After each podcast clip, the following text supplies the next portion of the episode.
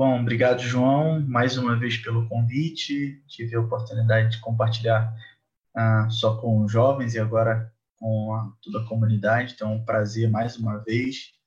Uh, boa noite a todo mundo que está participando desse culto via internet aí com a gente. É um prazer sempre poder compartilhar a respeito da palavra do Senhor, mas também é, é uma responsabilidade como o João disse, sou muito novo, mas pela graça de Deus estamos pastoreando aqui na Igreja Evangélica Nazarena de São José dos Campos. É uma igreja muito parecida com nossos irmãos batistas, como vocês, né? Minha, toda a minha família é batista.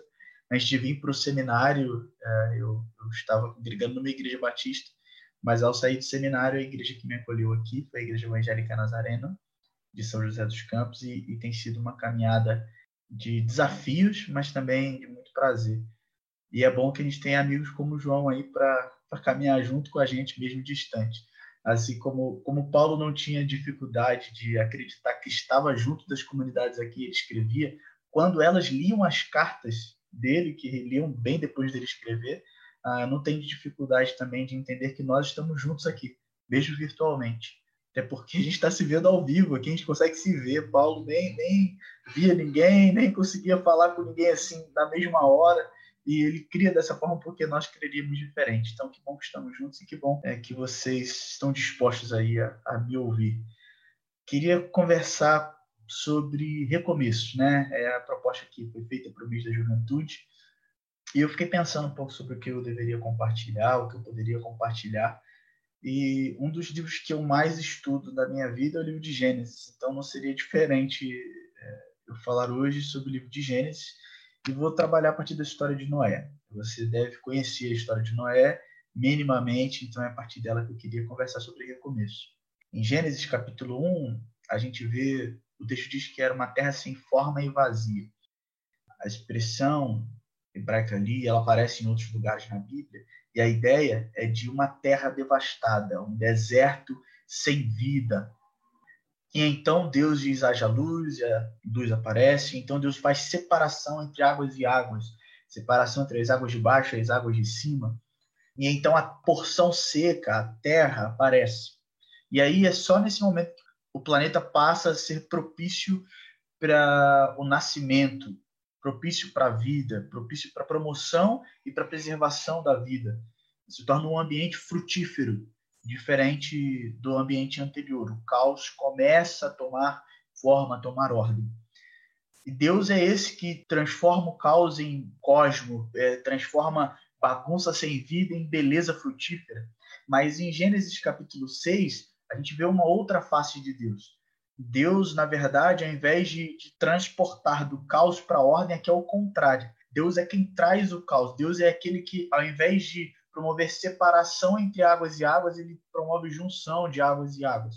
E sempre que isso aparece na Bíblia, é um sinal de morte, porque onde não há porção seca, não há vida. Não há plantas, não há animais, não há pessoas, não há vida.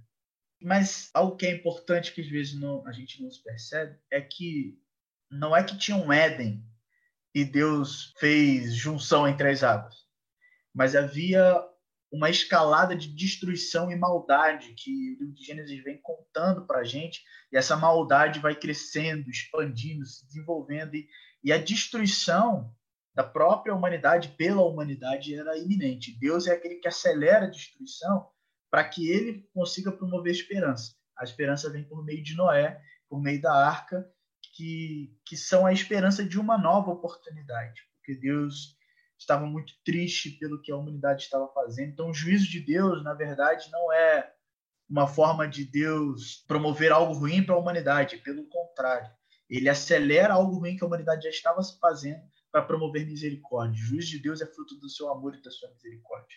E por que falar desse texto? A gente está vivendo num tempo, um parênteses, eu não, não, não diria de nenhum que eu não estou dizendo que Deus que mandou a pandemia, que Deus mandou o Covid. Aqui na nossa comunidade a gente já trabalhou um pouco sobre isso e eu gostaria de deixar isso claro. Eu não estou falando que Deus promoveu a pandemia, que Deus é o Senhor que governa cada circunstânciazinha. Ele foi e fez pessoas morrerem, fez acontecerem tragédias e coisas do tipo. Não é disso que eu estou tratando. Mas a gente está vivendo um tempo em que a sensação é de que as águas se juntaram, entende? A sensação é de que estamos num deserto sem vida. Estamos tendo um número de morte assustador por dia. Estamos tendo pessoas perdendo seus empregos, famílias morrendo, relacionamentos morrendo, comunidades de fé morrendo, uh, ou pelo menos que, que já haviam morrido, mas não sabiam. Estão terminando de morrer, digamos assim. Então, há muitas coisas ruins acontecendo à nossa volta. E talvez você, aliás, provavelmente você foi acometido de algum jeito, acometido de algum jeito por essa tragédia que nos rodeia. Não foi um, uma inundação que nos acometeu, mas o tsunami da, do Covid-19. E isso tornou o mundo que a gente vive diferente e tornou o mundo que a gente vive em, em um lugar muito propício à morte, por causa do Covid, por causa da fome, por causa da violência, enfim. E nesses tempos assim, quando a gente perde o emprego, quando a gente perde a família, quando alguma relação deixa de dar certo, quando as coisas começam a desandar, a gente fica meio perdido. Mas eu queria tentar olhar para a história de Noé, que ele viveu um tempo parecido e ver o que Deus fez e o que Noé fez e como nós podemos agir da mesma forma. Porque vai haver um momento, esse momento, apesar de algumas pessoas acharem que ele já chegou, ele não chegou, mas ele vai chegar, é o momento em que a porção seca vai aparecer. As águas vão se dissipar. A tragédia vai passar. Nenhum dilúvio dura para sempre. Nenhuma tragédia dura eternamente. Toda toda noite tem um fim. Então, vai haver um tempo em que a porção seca vai brotar. Por mais devastada que a terra esteja, a gente vai ter que sair da arca, como Noé teve de sair, e recomeçar o mundo. E começar a agir, começar a fazer as coisas que, que nós devemos fazer. A questão é o que a gente vai fazer então. Quando a gente olha e vê essas circunstâncias, essas tempestades, essas adversidades que nos acometem, a gente geralmente fica meio perdido. E quando elas passam, a gente tem uma oportunidade. Uma oportunidade de fazer um diferente. Uma oportunidade exatamente de recomeçar. Só a crise que traz para a gente uma oportunidade tão clara de recomeço. Só na hora que a gente percebe que as coisas foram devastadas, que a terra foi destruída, digamos assim, é que a gente tem a oportunidade de começar do zero. Então, se você perdeu o seu emprego, se você perdeu alguma coisa na sua família, alguma relação se desfez, se você perdeu algum familiar, algum conhecido, algum parente, se de algum jeito a sua terra está arrasada, pensa bem, quando o momento difícil passar, você vai ter a oportunidade de recomeçar. A questão é como recomeçar. Você vai sair da arca e vai encontrar uma terra seca à sua frente, uma porção seca, um, um mundo pronto para o seu recomeço. Você vai ter que restabelecer suas amizades, você vai ter que re, reconquistar a confiança da sua esposa, do seu esposo, você vai ter que procurar emprego de novo, você vai ter que refazer a sua vida. Você vai ter que refazer a sua história agora sem aquele parente ou aquele amigo querido. É assim mesmo. A questão é, nós temos a oportunidade, depois da tragédia, de recomeçar. E Noé foi assim também. Ele teve de sair da arca e recomeçar a sua vida. Por isso, eu acho que é pertinente nós pensarmos na história de Noé para aprendermos um pouco e pensarmos sobre como nós podemos recomeçar. Nossa caminhada cristã é uma caminhada de recomeço, porque nós ingressamos na família de Deus, nós somos salvos por meio da conversão, não é verdade? E a, a própria a palavra conversão já traz a ideia de, de retorno, traz a ideia de recomeço. Você está num caminho e de um caminho você se converte para o outro. Você precisa, para conversão, arrependimento e fé. Antes da fé, precisa do arrependimento, mas os dois andam juntos. O arrependimento traz essa ideia também de volta, de retorno, de recomeço. Você reconhece que está andando num caminho ruim e você volta. Você abandona o seu caminho ruim e passa a caminhar em outro caminho. Nós somos o povo do recomeço. Nós somos aqueles que sabem que precisam recomeçar continuamente, constantemente. Deus é aquele que nos perdoa constantemente e recomeça junto conosco constantemente. Por isso, o recomeço é algo próprio da nossa vida, mesmo que às vezes a gente não perceba. E, e é pertinente pensarmos nisso, e Noé é um bom exemplo de recomeço.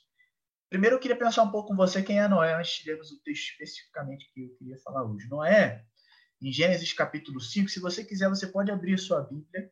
Você deixa sua Bíblia aberta aí e a gente vai citar alguns textos aí de, do capítulo 5, do final do capítulo 5, do início do capítulo 6, do capítulo 7 e até o verso 9. A gente não vai ler tudo, é claro, mas a gente vai citando alguns trechos.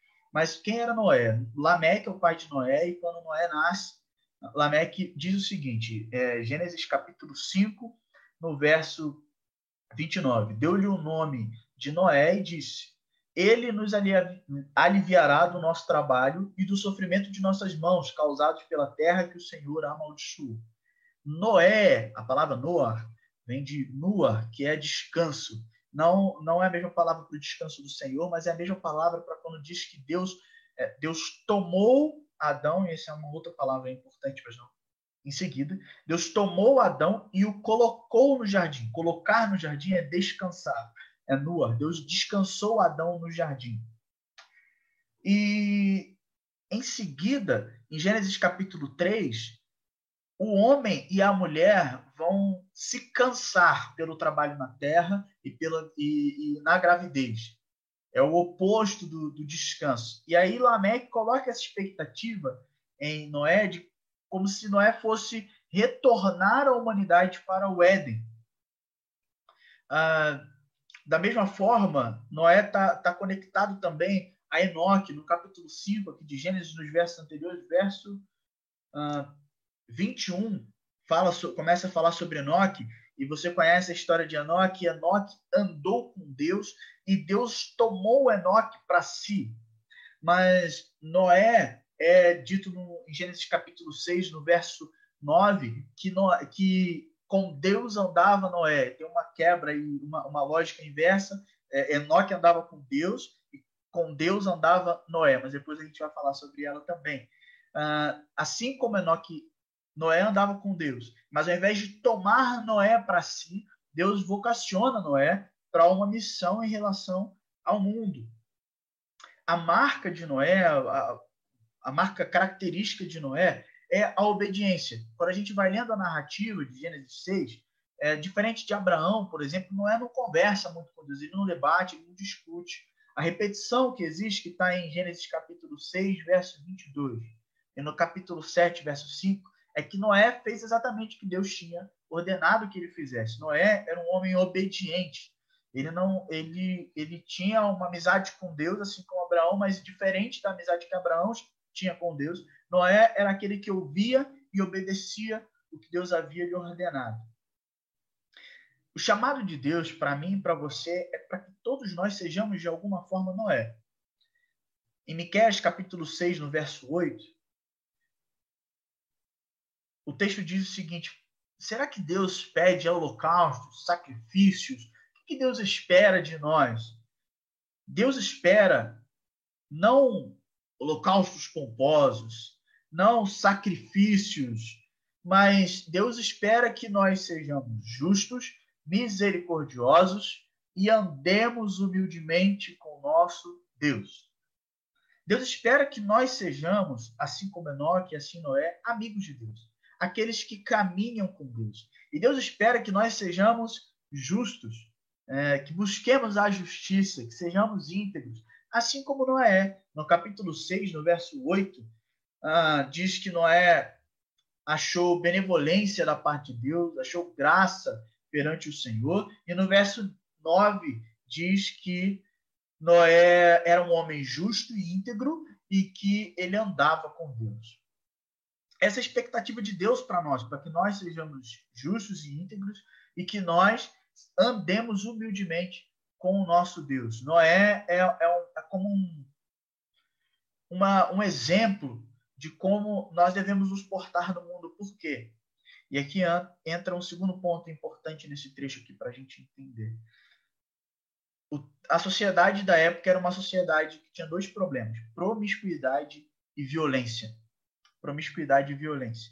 E em meio a essa sociedade promíscua e violenta, Noé é, foi visto com bons olhos diante de Deus. Noé é chamado de justo e íntegro. Noé, de Noé é dito que ele anda com Deus, diferente da sociedade que o cerca.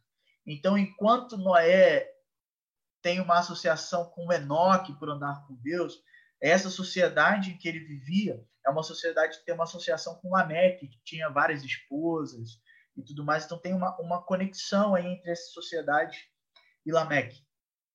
No texto de Gênesis capítulo 6, verso 2, é um texto aí complicado, que o pessoal fala de gigante, de Nefilim, de os, os filhos de Deus, os, os filhos dos homens, e fala das mulheres. E, e o texto diz que os filhos de Deus, ou seja, as pessoas poderosas ou os próprios filhos é, dos deuses, há duas possibilidades de interpretação aí, mas eu não vou discutir sobre elas, uh, viram as mulheres e viram que eram boas. Igual a Deus, quando viu a sua criação e viu que era bom, eles viram as mulheres e viram que elas eram boas. E então eles tomaram essas mulheres para si. Essa é uma linguagem muito peculiar, porque é a mesma de Eva, por exemplo. Eva viu o fruto árvore do conhecimento do bem ou mal e pareceu a ela que era bom, bom fruto. E então ela toma o fruto. O mesmo movimento que Eva faz, a sociedade fez. E é a mesma coisa que Deus, porque Deus viu o que ele criou, viu que era bom, e Deus ah, toma para si, por exemplo, Enoque, e da mesma forma Deus viu a, a corrupção, a promiscuidade e a violência, a maldade humana dessa sociedade aqui de Gênesis 6, a sociedade do entorno de Noé, Deus viu e viu a maldade. Em vez de ver que era bom, ele viu que era mal o coração humano. Então, enquanto Noé é um exemplo positivo e é um sinal daquilo que nós deveríamos ser, Noé é um, é um, é um convite à esperança e há uma expectativa sobre Noé, uh, e Noé era um homem obediente tudo mais, uh, na sociedade é uma sociedade completamente oposta. Ela, ela se coloca no lugar de Deus, ela julga o que é bom para si e ela vive pura e exclusivamente para si mesma, para a satisfação dos seus desejos. E com isso, ela se tornou uma sociedade promíscua e violenta. E a ponto de essa corrupção chegar aos olhos de Deus e Deus se ver inconsolável. Diz, o texto diz que Deus se arrependeu de ter colocado o ser humano sobre a terra e o seu coração foi partido. É como a NVI diz aqui. E é a mesma palavrinha quando, quando Lameque fala sobre Noé, que espera que Noé traga alívio, é, consolo para o povo. Deus fica inconsolável. Então, enquanto há uma expectativa de que Noé traga consolo, retorne ao Éden, o que Deus vê é aquilo completamente oposto ao que Deus espera da humanidade, Deus quer do mundo, e Deus fica inconsolável com seu coração partido. E então Deus separa Noé, Deus aparece para Noé e fala: Ó, oh, eu vou precisar mandar um, dilúvio. E para isso, para que você sobreviva e permaneça seres humanos vivos, eu preciso que você construa uma arca. Deus vai lá dar instruções detalhadas para Noé. Noé, junto com a sua família, começa a construir a arca. Ele entra na arca, entra com, com um casal de cada animal. Deus manda a chuva, inunda, some a porção seca e Noé entra em quarentena. Noé entra na sua arca, parecido com a gente que está trancado dentro de, de casa enquanto lá fora está o vírus inundando, trazendo caos à nossa sociedade. Mas depois de muito tempo, depois de muito tempo lá dentro, depois de muito tempo com a sua família, com os animais, tem tempo para pensar, tempo para trabalhar, ah, enfim, Noé saiu da arca. Isso acontece lá no capítulo 8. Eu quero te convidar, se você não abriu agora, abrir a sua Bíblia aí e acompanhar a leitura comigo, verso 18 em diante. Diz assim: então Noé saiu da arca com sua mulher e seus filhos e as mulheres deles, e com todos os grandes animais e os pequenos que se movem rente ao chão e todas as aves, tudo que se move sobre a terra saiu da arca, uma espécie após a outra. Beleza, eles saíram da arca.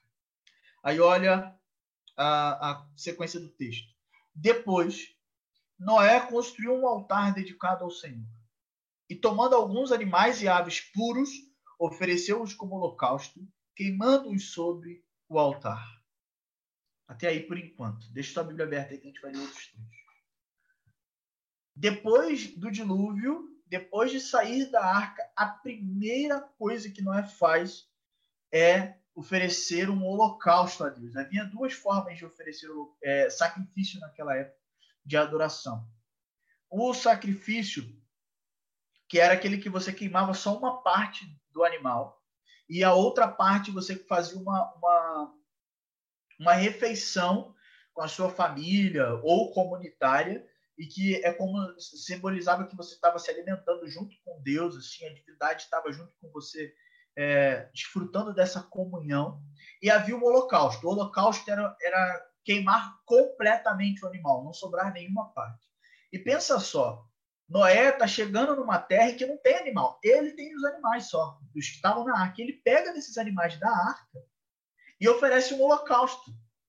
Então é possível que uma espécie de animais que existia na arca não existe, não exista mais no planeta de Noé. No novo mundo que Noé está chegando, porque ele ofereceu sacrifício. É algo muito específico, muito próprio, muito específico que Noé está fazendo aqui. Ele está abrindo mão de algo muito precioso para oferecer sacrifício a Deus. Mas o que eu queria chamar a atenção? Nós encontraremos uma porção seca já já. Nós teremos de sair da nossa arca nós teremos que sair de casa, nossa vida vai voltar ao normal. Nós teremos a oportunidade de, de voltar a, a trabalhar ou voltar a buscar emprego. Nós teremos a oportunidade de recomeçar a nossa família. Uh, teremos a oportunidade de recomeçar as nossas relações, recomeçar no trabalho, recomeçar a nossa vida comunitária como igreja. Nós teremos a oportunidade de recomeçar. A primeira coisa que Noé faz quando ele tem essa oportunidade é construir um altar. Altar tem a ver com adoração. O sacrifício no Antigo Testamento é adoração no Novo Testamento. É, se você lembra da história da mulher samaritana, é isso. Ela pergunta sobre em qual monte eles adoram. Por quê? Em dois montes se fazia sacrifício, se tinha tempo para o sacrifício. Adoração é sacrifício. Aliás, sacrifício é adoração, no inverso.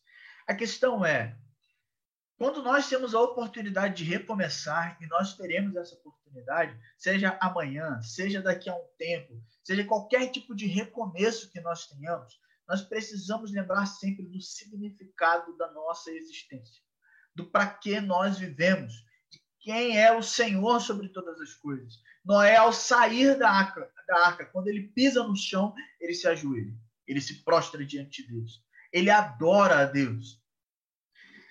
Essa é a primeira dimensão do que eu queria que a gente pensasse sobre esse texto. Nós precisamos lembrar que a nossa vida é uma vida de adoração.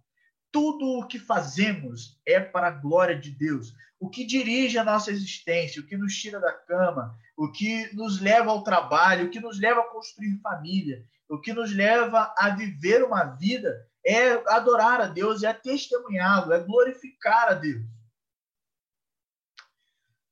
A gente não trabalha para ganhar dinheiro. A gente não constrói família para ser feliz. Ganhar dinheiro é consequência. E nem sempre ela vem. E a felicidade também é consequência. A gente não se reúne na igreja, como comunidade, como igreja, como casa de Deus, para ficar bem com Deus, ou para ficar feliz, ou para Deus fazer alguma coisa em nosso favor. Nossa vida não tem a ver com as recompensas que nós recebemos com aquilo que nós fazemos.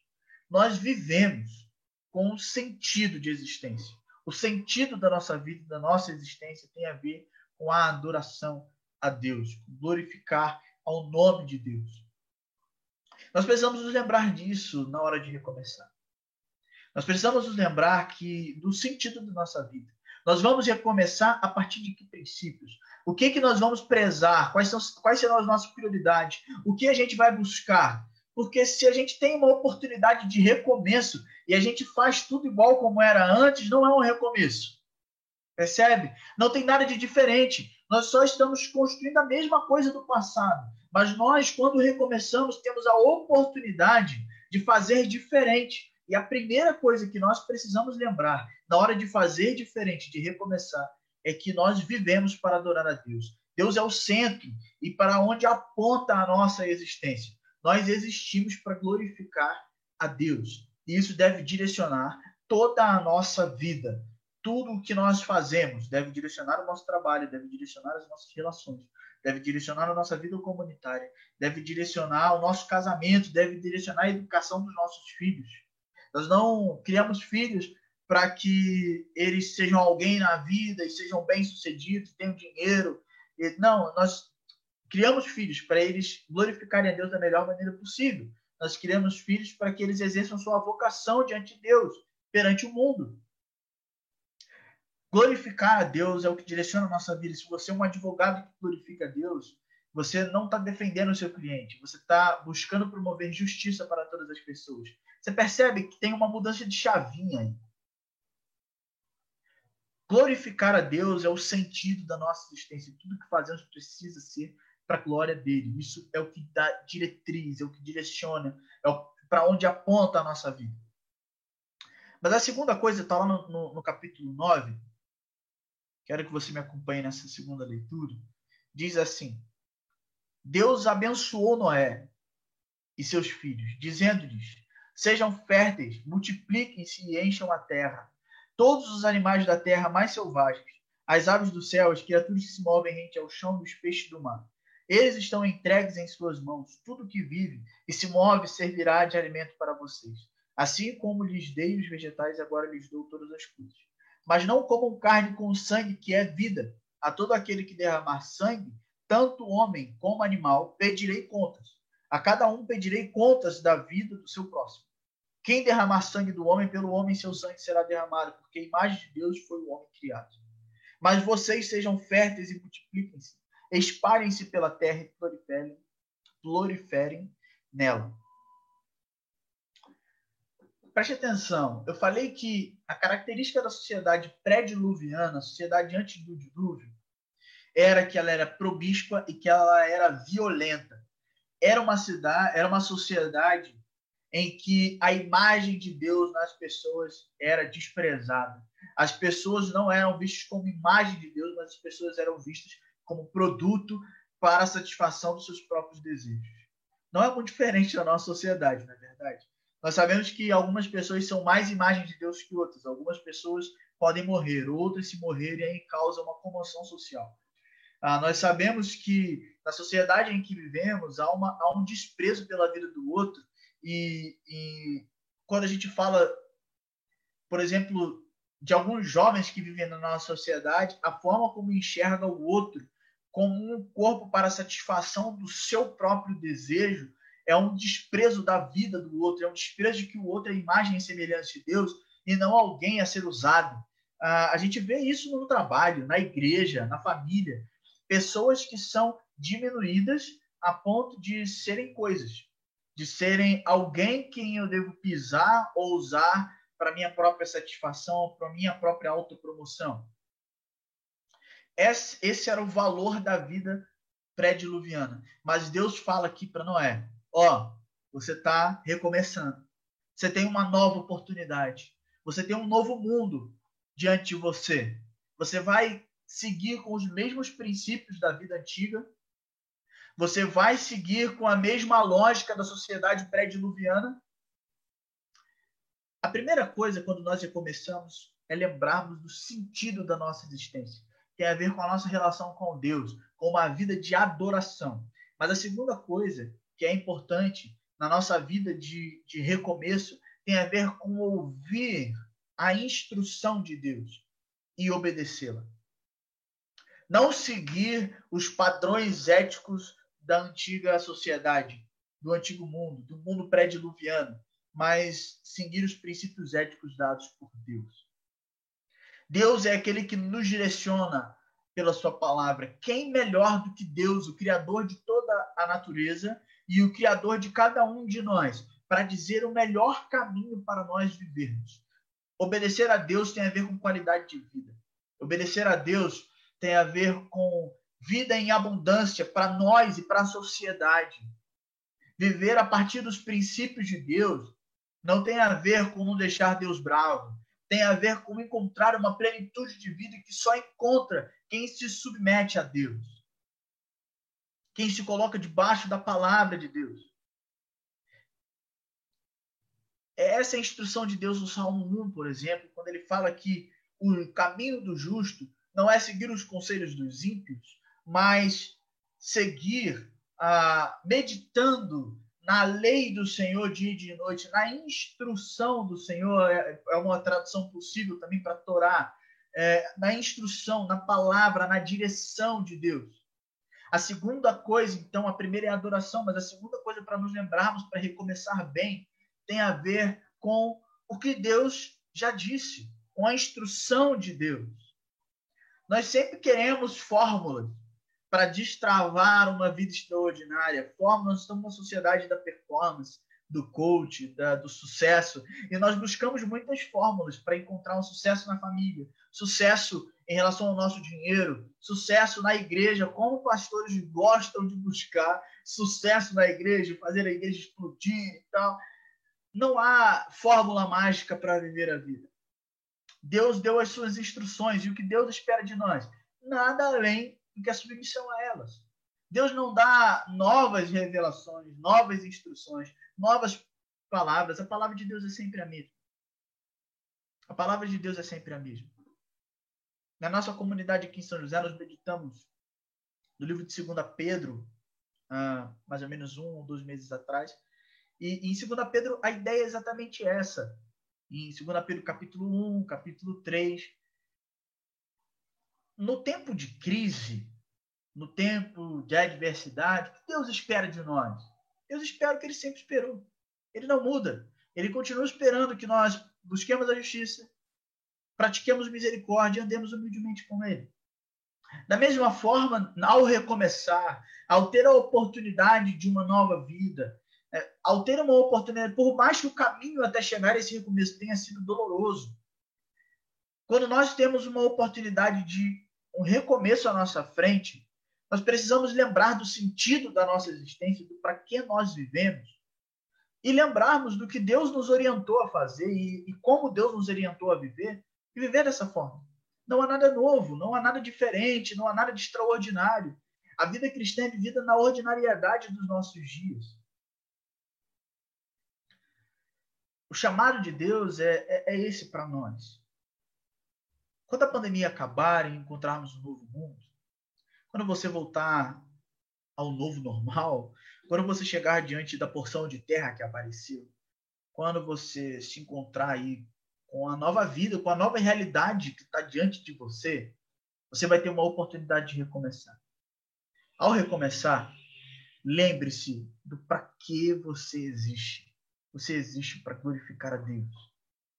Lembre-se do que Deus nos instruiu, a, de como Deus nos instruiu a viver, porque aí você encontrará abundância de vida.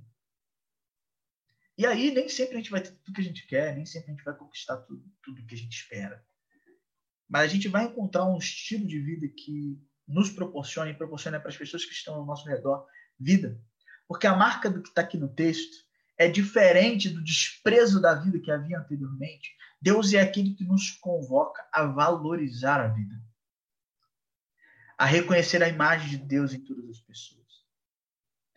No recomeço, é importante que você e eu sejamos valorizadores, preservadores e promotores de vida. No seu trabalho, na sua forma de lidar com seu chefe ou com seus empregados, você está promovendo vida? Na sua família, você promove vida? Como comunidade, você promove vida das pessoas? Como, como igreja evangélica brasileira, quando nós nos posicionamos politicamente, nós promovemos vida? Ou o nosso discurso é um discurso de opressão, de morte, de violência? É um discurso de guerra, é um discurso de diminuição da vida do outro, é um discurso de desprezo da vida do outro, de desvalorização da imagem de Deus nas outras pessoas. O que Deus espera de nós? Que vivamos para adorá-lo, que preservemos e promovamos vida no mundo ao nosso redor. Mas algo é muito especial e aqui eu estou indo para o final. Eu poderia dar uma fórmula aqui para você de, ó, se você fizer três atitudes, o seu recomeço vai dar certo. Você vai recomeçar tudo que foi desconstruído nesse período difícil que a gente está vivendo. Você vai destravar tudo que está travado na sua vida, e aí a sua vida vai dar certo, você vai subir, tudo vai começar a andar bem, e aí você vai ser bem sucedido, você vai ser muito melhor do que você estava antes.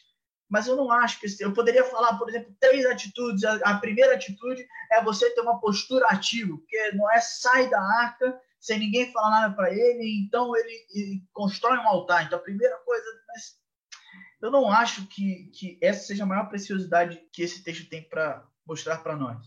Mas o que eu vejo nesse texto é que nos nossos recomeços duas coisas são importantes. Uma é não ter mistério, é juntar os cacos e ir de novo. Não dá para fazer ser mais fácil, é difícil mesmo, é complicado mesmo, é doloroso mesmo. Mas é assim, a nossa vida é assim, a, a vida tem disso. Não há segredo, não há mistério a gente bota a cara e vai. Mas o que traz leveza para isso é uma coisa que está na continuidade do texto. Eu não vou ler por causa da nossa hora já avançada. Mas a continuidade do texto fala sobre a aliança que Deus estabelece com a sua criação. A gente olha para Noé e realmente, como eu disse, Noé é um exemplo para nós. E quando a gente lê que Noé era justo e íntegro, a gente tem a sensação que Noé era um homem irrepreensível, santo e perfeito numa sociedade promíscua e violenta. E nós olhamos para nós mesmos e nos comparamos com a sociedade que está ao nosso redor. E nós pensamos, nós somos cidadãos de bem, nós somos pessoas santas, nós somos pessoas boas, nós vamos ser salvos, nós somos eleitos por Deus, nós iremos para o céu, nós somos o povo de Deus e precisamos erguer a nossa voz diante de toda a violência e injustiça que está no mundo. Mas Noé não é a pessoa santa do texto, a pessoa boa do texto. Eu quero chamar a atenção a uma coisa. Lembra que eu disse que quando o texto de Gênesis fala de Enoque, fala Enoque andou com Deus? Então, e aqui fala com Deus andou Noé. Aqui é uma troca da ordem lógica das palavras hebraicas. E naquele tempo eles não tinham pontuação. Então ele está mostrando alguma coisa para a gente. O que ele está mostrando? Ele está trazendo ênfase. A ênfase é em Deus. Quando o texto fala que Noé, porém, o Senhor mostrou benevolência, ou que Noé achou graça diante de Deus, o sujeito da ação é Deus, não é Noé. Enquanto a expectativa de Lameque estava que Noé traria um novo Éden, ele colocou essa expectativa num ser humano. Mas o que o texto mostra para a gente é que Noé não é capaz de fazer coisas novas. Olha aí no seu texto, em Gênesis capítulo 6, no verso 21. Noé fez o que era certo. Noé preparou o altar. Noé foi adorar. Olha a resposta de Deus. O Senhor sentiu o aroma agradável. Deus gostou da adoração. E disse a si mesmo: Olha a reação extraordinária de Deus. Nunca mais amaldiçoarei a terra por causa do homem, pois o seu coração é inteiramente inclinado para o mal desde a infância. Ué, Noé é diferente dos. Não entendi. Que, que resposta é essa que Deus faz? É a mesma construção que Deus fala no início do capítulo 6 para falar da sociedade pré-diluviana. Sabe, para recomeçar, nós precisamos lembrar do sentido da nossa existência que existimos para adorar a Deus. E nós precisamos nos lembrar e ouvir a instrução de Deus, os princípios que a palavra de Deus nos orienta para viver, o que fazer e o que não fazer, para promover vida para nós e para as pessoas que estão ao nosso redor. Nós devemos ser aqueles que valorizam a vida e que se posicionam em favor da vida das pessoas que estão ao nosso redor, que promovem vida nos ambientes em que nós estamos. Mas nós precisamos lembrar que não há diferença nenhuma entre nós e o mundo que está ao nosso redor. Não há diferença nenhuma entre Noé e o povo pré-diluviano. Deus é que é bom. Deus é que é santo. E esse Deus que é gracioso, que é bom e que é santo, faz uma aliança conosco. E a ideia de aliança é a ideia de amizade. No recomeço, ele é duro, ele é trabalhoso, não tem mistério, não tem fórmula para destravar e fazer tudo dar certo e fazer a gente conseguir tudo que a gente quer e a gente fazer ser menos do. Não, Não tem muito segredo, não tem muito mistério, não tem nada de muito extraordinário. É viver a vida para adorar a Deus e servir a Deus, obedecer a Deus, buscando sempre a promoção da vida. É isso, é começar de novo, juntar os capítulos e começar de novo. Mas nós sabemos que temos um Deus que é bom, que direciona a nossa história, que direciona a vida ao nosso redor, que cuida de nós e que se põe para caminhar ao nosso lado. E isso que é o extraordinário da vida cristã, e eu quero te lembrar hoje. Você vai ter alguma oportunidade de recomeço, e eu não sei qual é essa oportunidade de recomeço na sua vida, na sua trajetória. Se lembre que você existe para adorar a Deus. Se lembre dos princípios básicos da nossa fé cristã. Do que é bom que você faça, do que é bom que você não faça. Mas nunca se esqueça que a marca do caminho do justo é o arrependimento. É reconhecer que nós não somos bons. Que por nós mesmos nós não podemos construir uma nova realidade e um novo mundo santo, bom e perfeito. Nós não podemos voltar ao Éden. O novo mundo que vem depois da pandemia não será um mundo melhor do que o antigo e perfeito.